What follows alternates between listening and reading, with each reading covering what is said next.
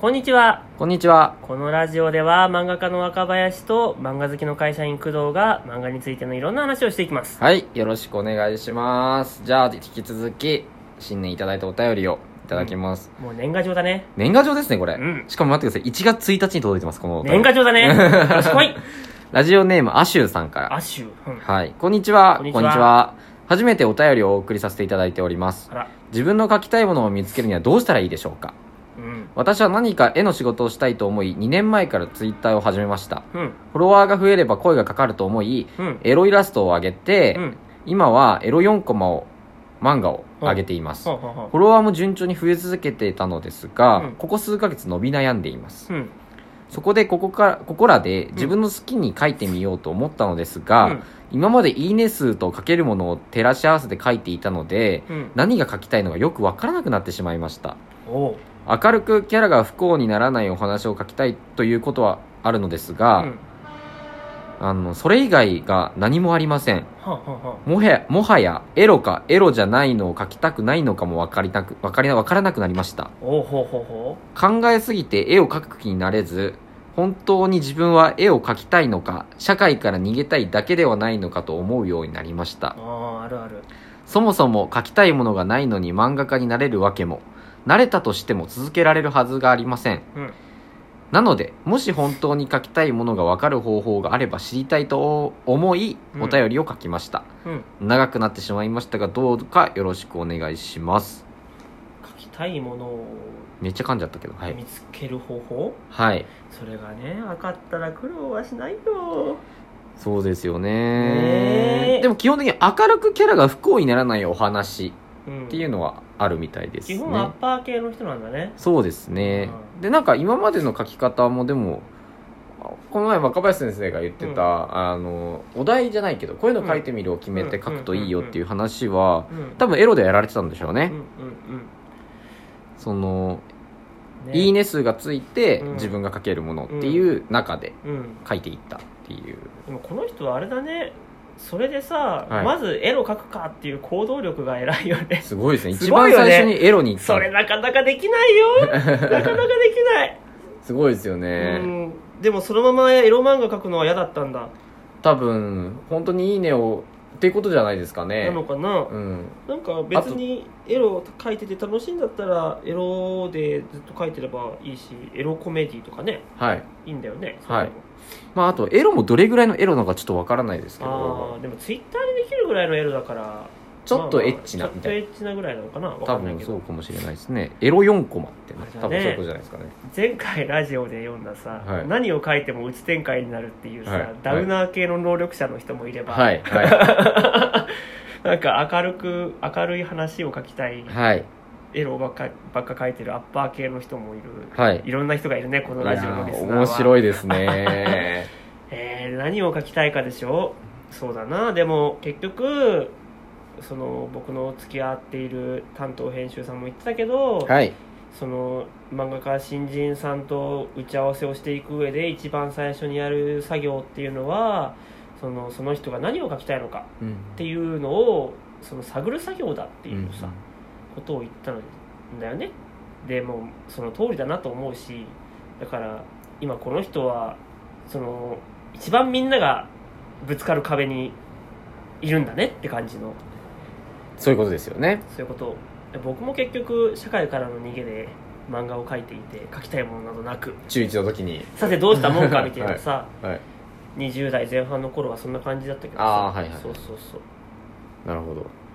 ね明え確な答えはもうそうなんですねさっき言ったみたいにそのなんかうん自分の中でお題を設定していろいろやってみてっていうのもあるんだけどこれもねなんかやってるとね自分の中でその課題になっちゃううんう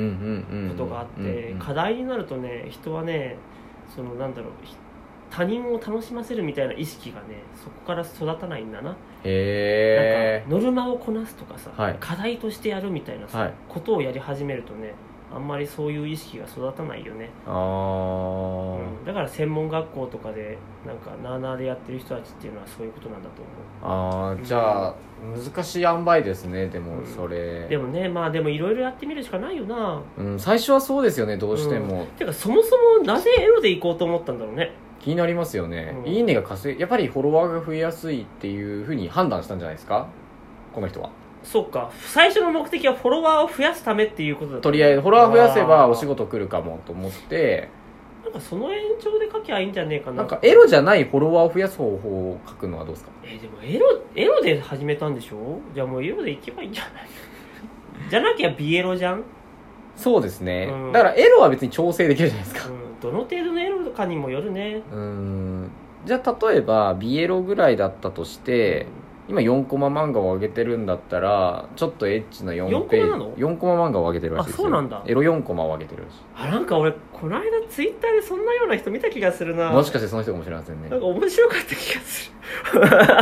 なんか面白い人がいるなっていう記憶はあったんだけどあーまあその人かどうかはわからないねそうですねでもなんかだったらなんか綺麗な「クレヨンしんちゃん」とかさはい綺麗な生徒会役員どもみたいなのを書いてもいい気がするよねあ生徒あ会役員どもを書くのは大変だね大変ですねあれは大変だと思うあんなあれは毎週毎週さはい下ネタを考えるのはさ俺ちょっと厳しいと思いうやでも人によっては好きな人もいるかもいしれないけんのかなあんなの俺もう途中でもう許してくれってな りそう殺してくれってなりそういやでもそれぐらいずっと書かれてますしねねすごいよねでもなんか本当にそうじゃないですかねエロじゃない方法で、まあ、ツイツイッターでも今だってエロじゃなくても、まあ、フォロワー増えるじゃないですか、まあねいろんなジャンルで、うんうんうんうんそういうのもありなのかなとは見てて思いますけどねそうだねいいんじゃない自分は何がしたいんだろうって思い悩むエロい人の話エロい人エロい人かどうかわかんエないロでいすけど人エロい人の話でも一番最初にエロを選んだってことは嫌いではないんでしょうねうんはいってな感じですかね頑張ろう頑張ろう書き続ける以外のあれが、うんそそううそなうんかふとしたタイミングだったりするんだよねそういうのってねなんか若林先生の話聞いてるとそうなのかなと思いまうんす難しいそれが分かったら僕にも教えてほしいわそんな方法あんのかいって感じまあみんなにそしたらやってほしいですよね、うんそれをじゃあ次いきますうんペンネームニーコさんからですね、ニーコニーコこんにちはこんにちこんはにちはいつも楽しくラジオをき拝聴しております早速質問なのですが私は話を考えるとき先ほどまで見ていた作品の雰囲気に必ず引っ張られますあるある絵柄はもちろんテンポやキャラの会話のキャラの会話内容ツッコミの仕方などが創作の中のキャラクターに反映されますうんさらに先ほどまで見ていた漫画なら漫画形式アニメならアニメ形式で脳内に物語が展開されていきます、うん